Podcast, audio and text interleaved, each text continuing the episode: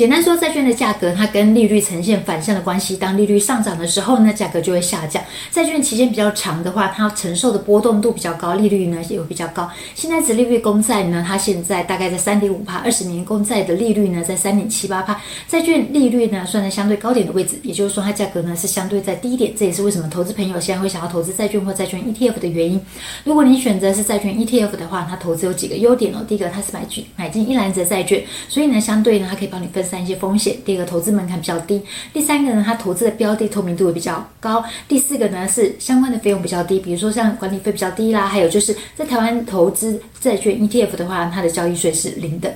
那投资债券 ETF 要留意的是，它是没有保本的 ETF，还有呢，它是没有涨跌幅的限制哦。投资债券 ETF 呢，可以就跟我们买卖股票方式是一样，只要拿起你的手机下单软体，然后输入股票代号就可以了。